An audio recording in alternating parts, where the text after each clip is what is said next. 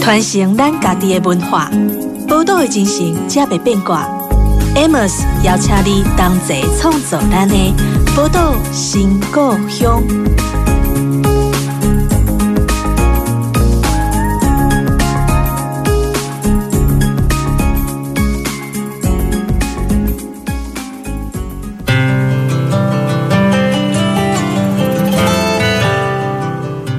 欢迎收听这个礼拜的宝岛新故乡，中部收听九九点一大千电台，北部收听九八点五宝岛新声，也可以上 Podcast 搜寻宝岛新故乡。在我们今天的宝岛新故乡呢，呃，我们帮大家邀请到在全台湾在各地在做所谓的地方创生的朋友们，来到我们的节目当中，来一起跟我们聊一聊，当他们像一个蒲公英一样落到地方上。也许他们不是在原生的故乡，但从各地飘到在这样不同的地方上，在这个地方上努力的。做了很多很多不一样的事情，然后也让也是因为这些人在地方上的努力啊，我们可以看到在台湾不同的乡镇、不同的小地方，或者说我们不常常注意到的台湾的各式各样的角落，都长出很有趣、很有趣的花朵。那在今天的呃节目中呢，我们就邀请到了社团法人台湾公益 CEO 协会的秘书长林淑娥，我们欢迎淑娥。嗨，Amos，还有各位听众朋友，大家好。呃，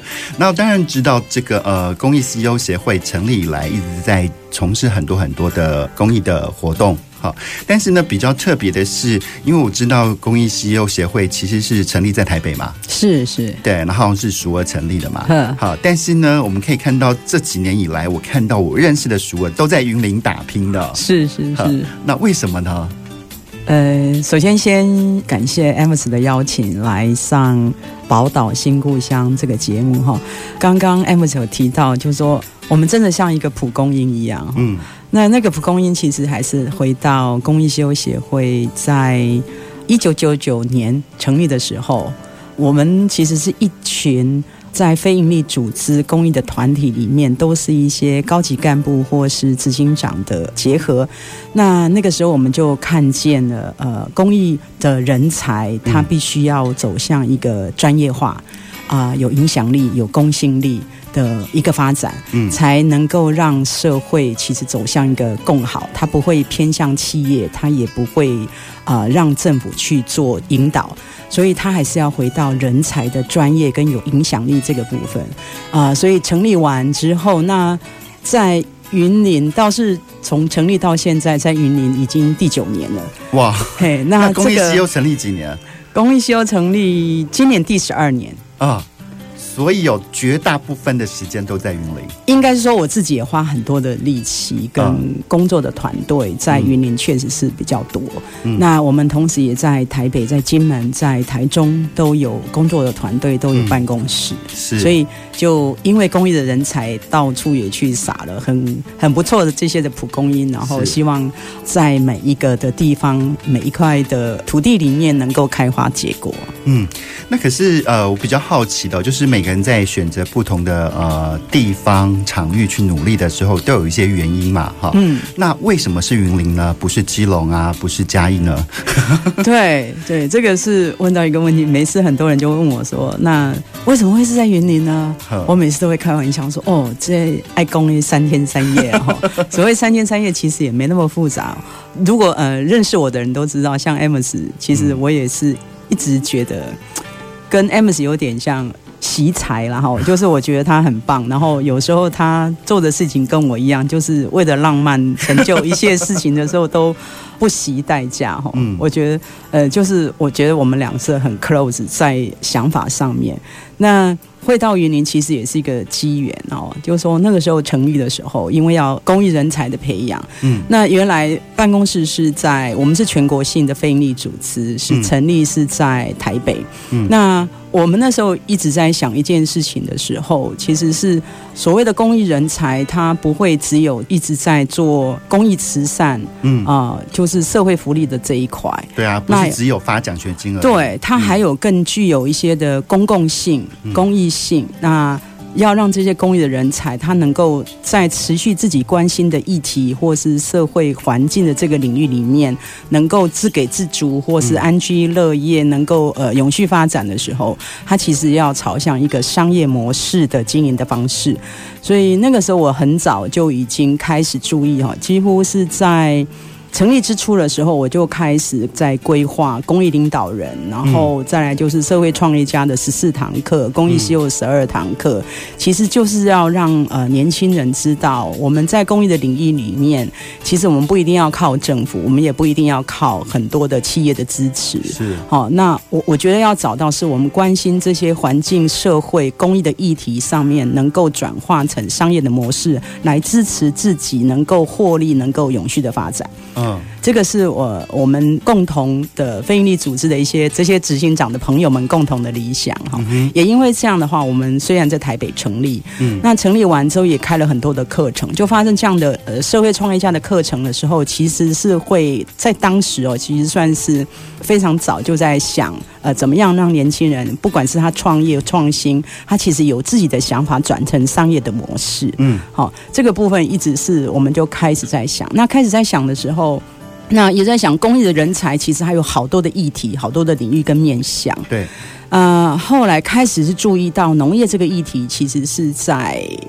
那个时候大概是在一百零二年的时候，一百零二年、一百零三年的时候，哦，很早啊、呃。对，我们看到了那个时候的苏志芬县长嘛，哈，他在云林喊出来，他要办一个非常，我觉得非常厉害的农业首都的一个农业博览会。是，好，那那样的他的倡议的价值的部分，其实很吸引我。嗯，好，他讲的是说，农业未来应该要走上一个有机，走向一个友善，然后再来就是他怎么样去跟土地能够。有共生，然后大家能够共存，然后有生计。那我觉得这个就是未来呃年轻人有一群的年轻人呃能够发展的方向。台湾毕竟它还是以农立国嘛，嗯，台湾真的不大，那每一个县市几乎都是跟农业有关，是。好啊这样的发展，其实农业一直到工业嘛，哈，一直到现在的所谓的商业，包括现在的科技的部分，其实都还是回到的呃农业是一个根本，是。哦，呃，所以我们那时候的想象是。呃，我我我想要有更多的呃创新的一些的想法跟做法，让年轻人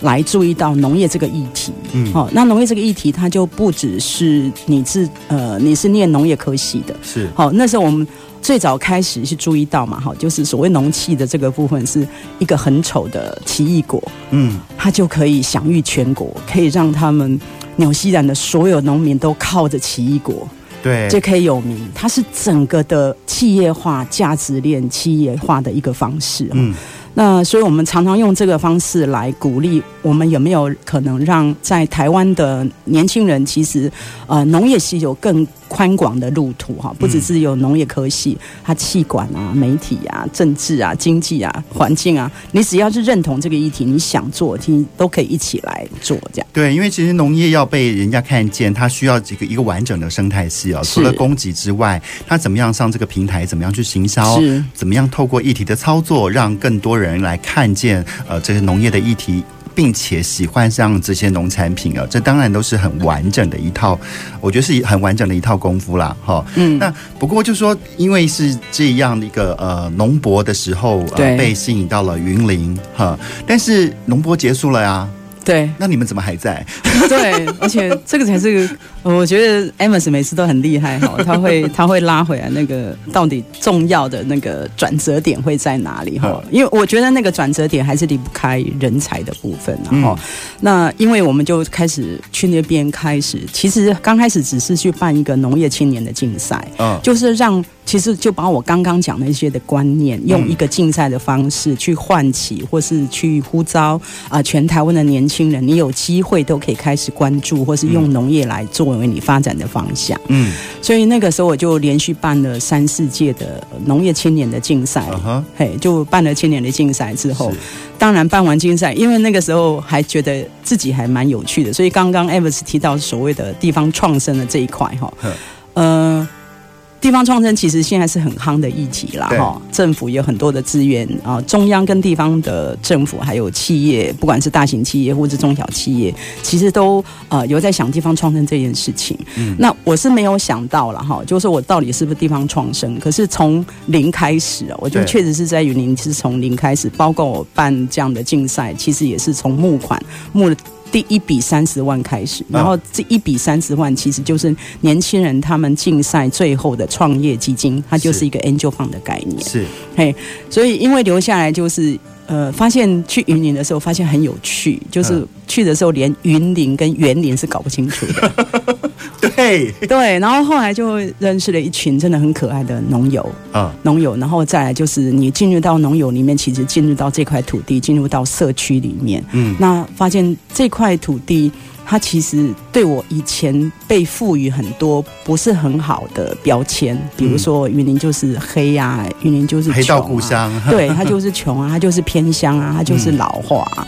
啊，这件事情的议题对我以前的认识完全是不一样的，嗯，那。对我们来说，就是很很难想象为什么会被这样贴标签化。嗯，刚好有机会在西螺的时候，有一个馆非常的大，叫道之义云林物产馆。是那个馆大概有两甲地哈啊，那个馆就是实体的馆，大概一百多坪。嗯啊，那个时候有试出来，就是呃农业处有试出来这个馆，然后我们那时候其实也是，就是我其实是一个浪漫，然后又觉得呃试试看又何妨这样哈。嗯。所以我们就想说，好啊，去标来看看啊，也不一定标得到，因为从来没有认识谁认识什么公益西游协会啊，谁都不认识，苏俄也没有人认识。我想说应该没什么机会，反正就是。试试看嘛。那时候刚好就是。也有年轻人想要做这方面的发展，然后又有在地的农友，其实他们开始很辛苦的做转型。现在看到了这些的小农，然后跟现在的电商，然后小农可以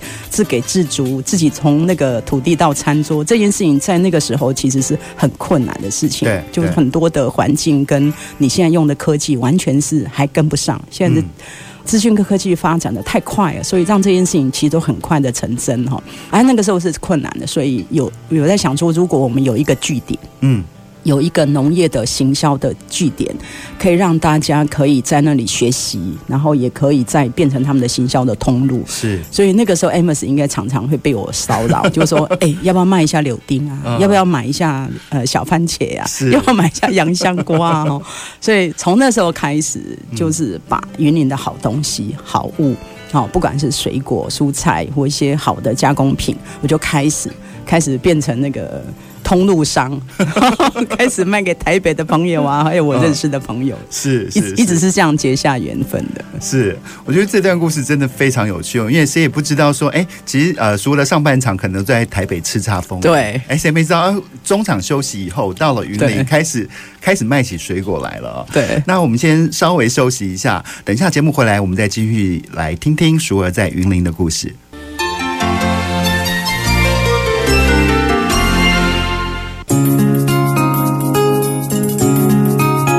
传承咱家己的文化，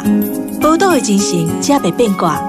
Amos 邀请你同齐创作咱的宝岛新故乡。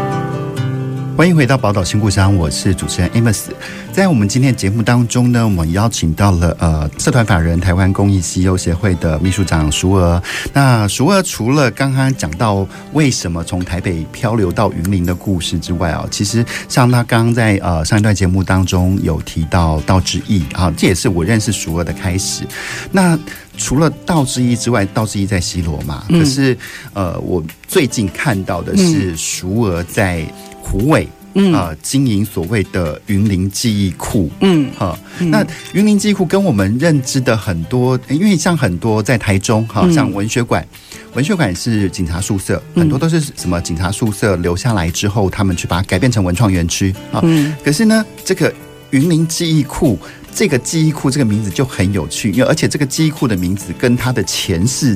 也有很大的关联性哦。那要不要请淑娥来跟我们介绍一下？那云林记忆库原原先是一个什么样的一个身份的场所呢？呃，谢谢 Amos，我觉得还是要回到。嗯、呃，我们到底是不是一个地方创生的团体来看？我所做的每一件事情都其实是有它的策略跟关联性。嗯，那还是要回到青年培力这一块哈。嗯，我们刚刚提到，就是我们在西罗道之一，它比较偏向是一个农业的议题，跟农民的合作比较深。可是后来我们深入到呃农民的土地的时候，其实发现它就在社区里面。嗯，而且你在越农业的发达的一些的县市啊，其实这些农民他们呃。农闲的时候，其实都帮社区做了很多的事情，而且他们呃社区里面其实充满了故事，嗯、就是说他有很多老房子，他有很多的老事件，他有很多值得纪念的人事物景，这样。嗯，那我们就发现这件事情是有趣的，所以我们。就去访问农友的时候，其实他就不是只有农产品，我们会去调查这个社区，我们刚刚讲那些的事情记忆开始收集哈，嗯，所以开始收集到在道之一的时候，我们在那边经营了四五年嘛，是。到后来我们没有经营，是因为那个地方呢就还给了西罗镇公所，就是县政府还给西罗镇公所，是。那西罗镇公所呢，现在你还是可以看到哈，它现在是临时的派出所，所以。以前很大的招牌就不见了 啊，就突然这样子，道之一就不见了。你所耕耘的东西好像好像是不见了，嗯，就是它的品牌好像不见了。可是我们做的事情啊，仍然是延续的，嗯。那也因为后来我们开始注意了很多社区的文化，在地的文化。那有机会又接触到虎尾，嗯，那虎尾其实是另外一个氛围的场域哈，它的文化的深度底蕴其实非常的深厚，它跟西罗其实是很大的不同。可是因为我们其实是它不太有冲突性，是因为我们从农业进入到社区，也认识到社区这些的文化，所以在转换角色的时候，其实是比例的放大而已，嗯。就是，我们可能呃原来在文化这一块没有那么深厚，可在农业比较大。可是你转换到另外一个场域的时候，发现你其实是要把文化这个部分放大，也就是我们把原来累积的东西。好，把它做一个有系统的，让更多人认识。是。那原来我们在做这些调查的时候，我们就开始把它做成旅游的方式。所以，Amos 其实也应该跟着我们去去玩了呃几条路线哈。是。那个时候我们开始会规划，那规划的时候也会邀请朋友们来当我们的夜师啦，来指导我们说，哎，那我们这样的规划旅游是不是很有趣？嗯。那我们的导览解说啊，是不是比较符合是一般游客的需求？那有什么需要改进的？那个时候，Amos 也也陪。伴我们花很多时间在做这样的旅游的指导，这样。没有没有，那真的是让意外的让我认识了虎尾哦，是。就是我不知道原来虎尾是一个那么漂亮的地方，对，因为我之前常常有一些理论呢，就是台湾有些地方是我们不知道为什么要进去的，是是，是，那我觉得熟儿就帮我们找到了一个一个很好去虎尾的呃理由，对，让他们去规划那个呃追火车。追五分车，对，追五分车，还有我印象最深刻的就是那个天空之城啊，对对对，酒精潮，那个、我昨天还去。呃，大家在听到这个酒精草，一定觉得莫名其妙，我们干嘛突然讲到一个酒精草 这玩意儿？但其实如果说你在呃，你现在有手机的话，就可以打开来去搜寻一下虎尾糖厂的酒精潮。对，你就知道我们在说一个多么漂亮的地方，而不是你想象中那个一个一个可能用钢铁啊或什么呃塑胶弄的一个大槽子里面放酒精而已。嗯，对，就回到刚刚 Amos 说，那从西罗其实到湖尾。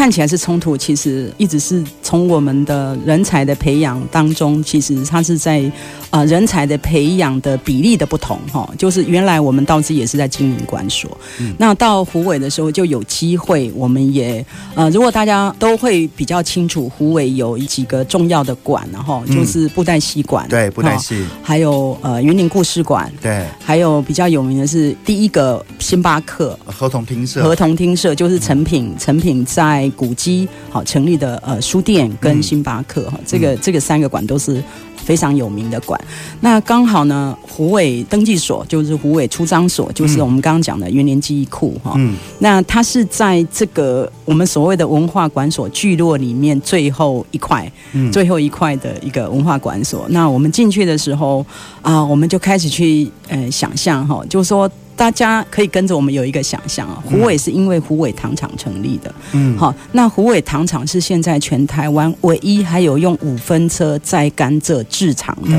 从、嗯、日本时代一直到现在都没有间断过。大概有来大概二战、时战的时候，它有间断过，然后国民政府来的时候，持续又开始复起它制糖的一个工作。嗯、那曾经呢，其实虎尾糖厂一直都是很重要的，呃，糖业的外销。重要的所在的生产地，它都保持到全台湾第一哈。那个时候，所以他可以想象，他其实。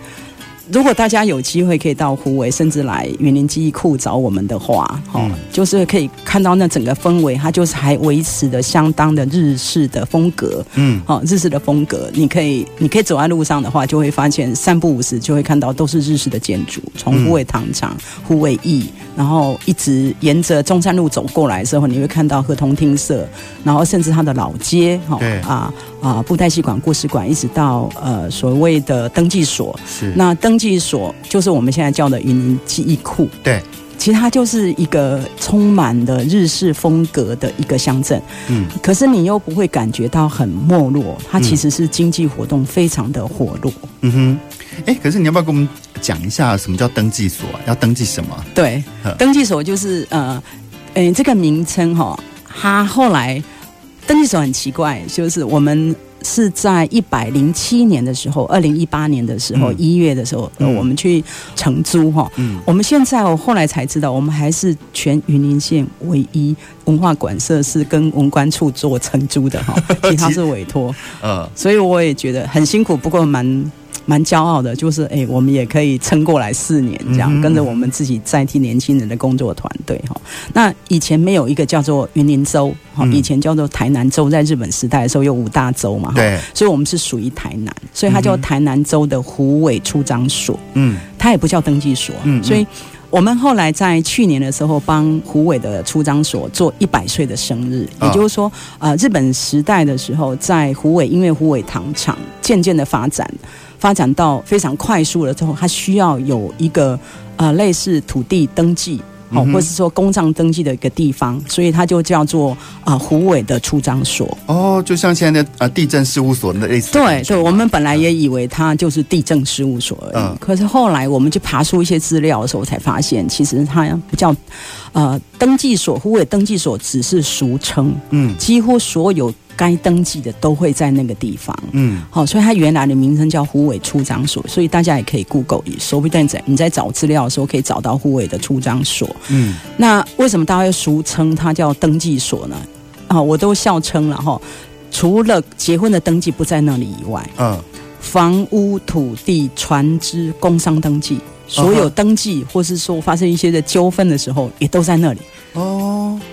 所以基本上就是呃，所有呃虎尾的人的财产登记，就是从出生啊的出生到老啊，什么各式各样的东西都要跑到那边去报备，去把他的那个手上他有什么财产啊，他买了什么船只啊，什么都要到那边去报备一下。对，还不只是虎尾，嗯、所以那个时候虎尾只是虎尾街，嗯，就是虎尾郡是设在虎尾街，它是那个行政的阶级划分，分的阶级这样。嗯、所以那时候连伦贝、台西。嗯嗯哼，好，台西，然后还包括啊土库，其实它的范围非常的大，是是是，所以哈，我们后来才是才去查了完之后才发现，哎，奇怪，在这里其实日本时代盖，它大概在那里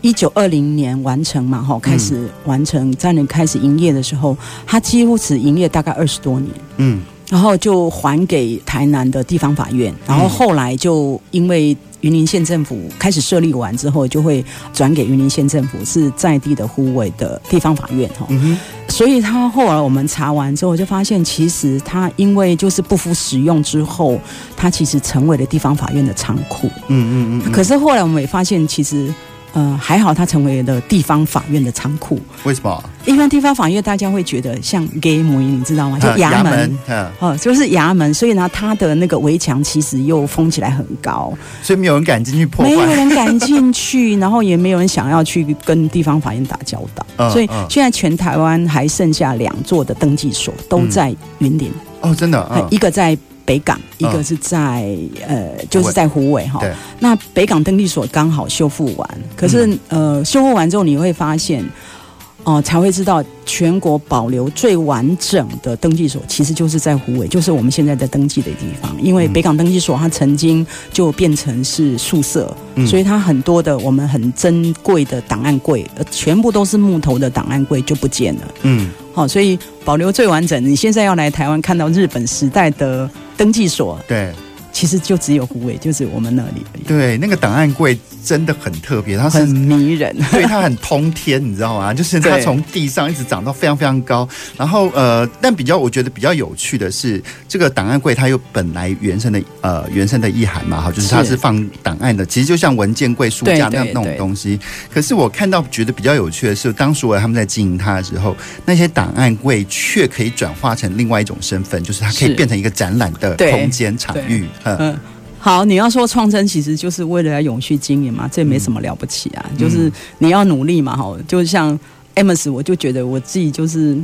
也离 Amos 有点远哈，不然我一直觉得我很想要找 Amos，其实我们那时候一直想 Amos 可不可以来帮我们打品牌这件事情哈，因为后来我们把这个馆叫做一年级一库，嗯，那。其实他刚刚有讲到嘛，就是道之意啊。后来道之意他结束就结束，我们也带不走。嗯，然后后来我们我们还是讲说，哎，它是一个呃历史文化馆舍，它毕竟会留在的是湖尾。嗯，那我们可以应该重新给它一个定位，或是说我们想要经营的一些理念，嗯，哦，应该重新打一个所谓的品牌这件事情。嗯，那刚刚 Amos 讲到重点，就是它是一个很特别，因为它就是非常的不大。嗯，就是，然后你进去，其实就是所有就只有档案柜，除了档案柜就是档案柜，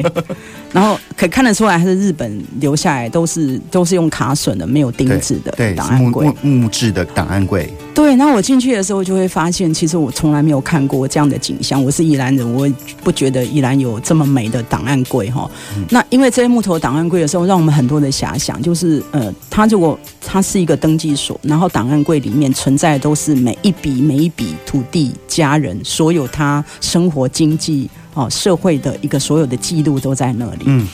哎，也因为这样的话，我们就觉得那。它是一个收集记忆的地方，对，没错，它就是一个收集记忆的。那尤其是在云林嘛，吼，嗯，所以我们呢就说，那就是叫云林记忆库啊，嗯。可是我们后来为什么那个库是酷哦，C O L，就是很酷的名字，没有叫档案柜那个库的名字，吼，是因为我们。我们还是要自我勉励啦。所谓自我勉励，就是说我们自己要努力，要赚钱。嗯所以，我们真的就是透过 Amos 的介绍，我们买了一个很厉害的日式刨冰机。嘿。你你的日式刨冰机不知道在哪里，可是我们的日式刨冰机现在还在，是，而且还非常的有名。嗯哼，对，哦，真的，哦，现在是我们的招牌，嗯，真的是招牌冰，因为就是越做越好了，所以很多人现在其实会来指定吃我们的日式刨冰，尤其是那个抹茶红豆。是是是，他们有一个很漂亮、很美丽的名字。对，就叫云林记忆库，其实就是除了收集云林呃的记忆以外，希希望来这边的能够创造新的记忆，或是爱云林。那卖冰这件事情，其实是我们自我的勉励，也也加强大家说这里有冰可以吃哦。然后为什么要爱冰可以爱云林呢？我们休息一下，稍后再回到宝岛新故乡的节目当中，再听听淑儿怎么说。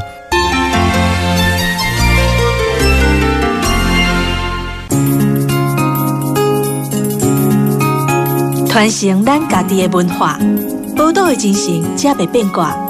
Amos 邀请你同齐创造咱的宝岛新故乡。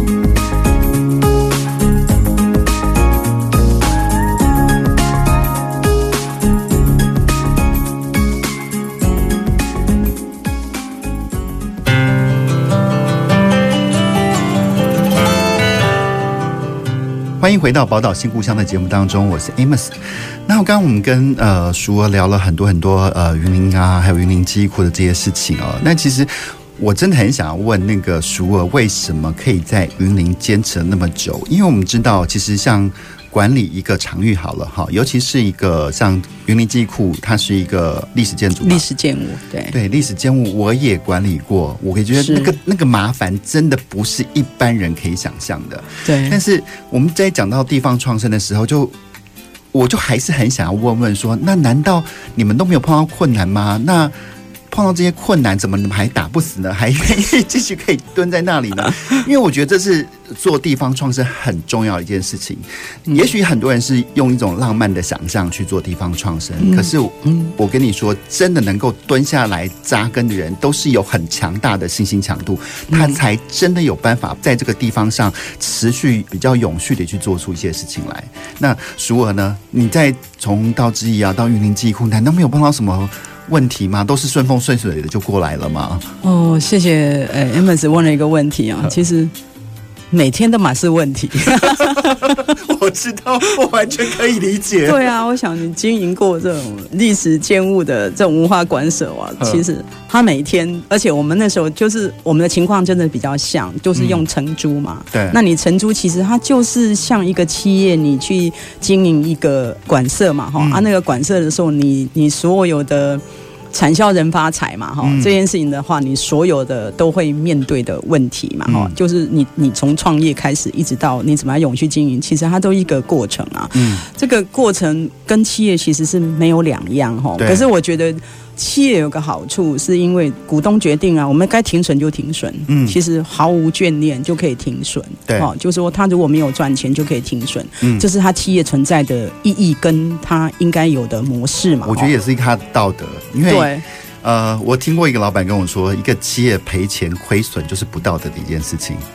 久了我就觉得我还蛮认同这句话的。对，可是我一直都那这样的话，你就一直做不道德的事情，对，不 可思议也不是啦。那是对于企，那是对于企业来说，可是对于一个地方创生团体来说，就是因为我觉得很多地方创生呢，它不只是要呃，我觉得有两个特质，一个叫死里逃生，对，一个要反败为胜，你知道吗？是，是就是企业可能他觉得他只要败了，就是好，就这一局就他就。不玩了，我们再另开战场，我重新再玩起，我重新找新的机会。可是在地方创生，在做地方创生的人，他就不能像企业那么某个程度来说叫潇洒了哈。嗯、但是，因为我把这个地方抛弃了，这时候他可能下一次他再有这个创生机会，不知道几年后了。嗯，而且那个对于企业来说，他结束一个公司，跟一个地方创生团体抛弃掉一个地方，我觉得那个意义其实很不一样。哈。对，我觉得那个最大的差别，然后就是，呃，政府不管是从原来的鼓励大家年轻人创业啊，从社会企业什么 B 型企业，对。好，然后一直到现在的呃所谓的地方创生，其实它就回到，嗯、其实它一直地方创生会最大的跟之前不一样，它有一个上层的价值，嗯，是在解决高龄的问题或是就业的问题，在创造就业的问题，呃，甚至还有很多就是让呃年轻人返乡的这样的，对，就是。返乡以前会叫青年返乡，其实我们现在其实它就不同的意义啊，就是我们从道之义的时候，其实我们已经开始理解一个问题，其实年轻人要回到他自己的家乡，或是说你要回到不是非都市去做自己想做的事情的时候，他几乎都要做半农半差啦，就是我半农半茶，我半差 X 啊，对，就是。你大概都要从事相关的农业，然后再来去做自己喜欢做的事。就农农忙之余，才能做自己喜欢的事。就是后来又讲什么斜杠斜杠啊、青年啊什么的，嗯、其实只只是换一个名词而已啦。哈、嗯。那刚刚讲说为什么会坚持？我觉得这个部分就会回到非营利组织跟盈利组织它最大的差异性。嗯，很多人会。反正，在讲社会企业的时候，就说：“哎，苏文，你现在做的是社会企业。”然后现在讲地方创生的说：“哎，苏文，你现在就是地方创生。”我我说，其实他，呃，你说是也是，说不是也不是啦。其实我一直都认为我自己心目中有所谓的呃社会企业这件事情，它的定义，然后，嗯，因为我觉得我。不会说我自己是社会企业，是因为我觉得社会企业它就应该是企业，它就应该是有办法一个找到一个很精准的商业的模式或者经营的模式、盈利的模式，不会靠政府，不会靠捐款，嗯，好去经营你所做的事情，然后去做社会影响力最大的事情，然后去创造自己的理论可以永续经营，这是我以为的社会企业。嗯，那我就是不是啊，就是我我现在还不是，我也。不觉得我会有办法去做到企业这样的一个经营的模式哈，嗯，那我还是回到我非营利组织成立我的宗旨跟使命的负责任，它就是人才，嗯，好，那所谓的人才这一部分的话，那尤其是回到你不是都会型的时候，就是这些年轻人他愿意是留在这里，嗯。他是返乡的，他还是留在这里，他就是自己做自己想做的事情。是，那你怎么样跟大家做这件事情的是有共同的价值跟理念？嗯，那你就可以永续经营下去。嗯，那当然每天面临的问题。最大的困难，它其实我们有一个幸运的地方，就是我们的工作的团队是从大部分是从道之音那个时候，我们就培养培力起来的哈，就一起走过来，所以我们的共同的价值跟理念，或者是说把七五这年你都怎样一定想啥，把七五这年你都会发现 哦，他的个性跟他的价值，他有他很好的优点啊，他有就是有他的缺点，然后你可以容许他的缺点，嗯，然后去掩盖他。呃，他现在所做的事情，他还是有他的最大的价值。哎，那那种关系不是同事，其实是伙伴了。对，对，嗯、就是我们一直觉得他就是非营利组织，你要做做这件事情的时候，伙伴啊，嗯、就是说你在企业的时候，你都很可能很轻易的去用到最专业的人，你用最高的薪资、最好的方式，你都可以留住他，嗯，他就会为这个企业卖命，嗯，好，可是你也得提心吊胆啊，就是双方有可能在哪里。条件没有谈好的时候，所谓的劳资的条件没有没有谈好的时候，他其实就有可能，其实大家就说拜拜。可是那种拜拜也是一干二净，也不会有怎么任何的伤害。嗯，那非营利组织，尤其我们在做青年培育的时候，他我我有时候觉得，其实就是我自己个人太太执着啦。就是我觉得，因为我是五十岁以后开始去做我自己想做的事，那我觉得这个就是我想做的事。我大概一辈子，我就会觉得那。千年的培力给他的机会，嗯，那我们现在做这些事，那我现在的下一个阶段是要让我。呃，现在的工作的团队，他们提升成领导人，是，就是真的回到了所谓的公益 CEO，他可以做到领导人，他不是只有在做原来我们开始做人才培力的时候的养成，是。那这些人他呃，我们的工作团队里面，他就提升成公益 CEO，成为领导人的时候，嗯，他只有可能在他的专业领域上面去带更多的年轻人，是，不管是你留乡或是返乡，嗯，那这件事情还是一直贯穿到我们现在所想做的事情，那。呃，你说经营一个管所，其实老实说，吼，它真的不容易。我想 Amos 知道嘛，哈、嗯，就是说你又要顾及的理想跟价值，嗯，然后你你又要很残酷的去面对，然后很多的呃所有的管销的一些的成本，是，然后还要顾虑到什么周转金啊，然后维护维护的费用啊，然后这件事情其实它就是每天都。不容易面对，对，对人事、时地、物、钱，对，每一个都是问题哦。尤其是像这个呃，就像呃，所谓他们说，他们在经营这个公益 CEO 的时候，他们毕竟跟公司的组织不太一样，公司可以。最有效率的利用到每每一分人力哈，可是他们在在做公益 CEO，他们本来就不是用这种关系去结合在一起的，是彼此像伙伴一样去成长的。然后，但比较开心的是听到了说说，哎，像感觉上要把这些呃之前培育的这些呃青年们要把他扶植上来，变成呃 CEO 的角色的时候，那可以感觉到已经在耕耘到此时此刻，已经有点开枝散叶的那种感觉，要开花结果那种感觉了。也应该了哈，十年。对啊，可是我想说，那在接下来呢，就是当他们是一个 team member 的时候，嗯，跟变成一个 team leader，嗯。他们其实需要的，我觉得功能和能力其实是很不一样的。对，对，那我我都觉得这个就有点像有人呢，就是可以很容易转成 leader 的角色。嗯，可是有人呢，就是一辈子，尤其是在地方上待久的人，就是我会觉得他们更习于当一个 member 的角色。对对，对，那怎么样去做这样的调整呢？我我通常都是用工作啊，其实很多事情就是回到工作上去做试验、操练，然后让他们有机会去展现。当然，我们可以说有些人他就是天生的就是领导人，天生就是一个创业家。嗯，那有些人特质看得出来，可是并不表示每一个人都。啊、呃，没有机会哈、嗯。那我开始的训练人都是从专案管理开始，啊哈，嘿，所以我会让所有的计划活动大大小小，其实我们都把它专业管理化。嗯，那你专案管理化的时候，你开始就会有管理一个专案，就会开始人出来了。嗯、那管理一个领导人角色出来的时候，他就必须知道自己在管理什么，他必须要计划什么，他在什么时候要管这个专案的时程啊，人力的分配，然后资源你，你你必须要学会，你要编列你的预算，然后你的预算的时候，嗯、到时候你要怎么去管控你的财务、你的绩效、你人力的资源的绩效。嗯、那我们一直有一个原则。还是回到，其实跟企业的管理的原则的理论是一样的，管理技术是一样的。对，就是它是要回到 PDCA 来看，只是说我们可能容忍度要大一点。嗯嗯嗯 嗯，就是我们要容忍度大一点，容错率高一点。对对，就是你你可能必须要有一些的机会试验，然后适时的放手，然后看他照间接是不是，然后赶快再把它拉回来。拉回来。对，就是呃，其实每天都要做这件事情，可是。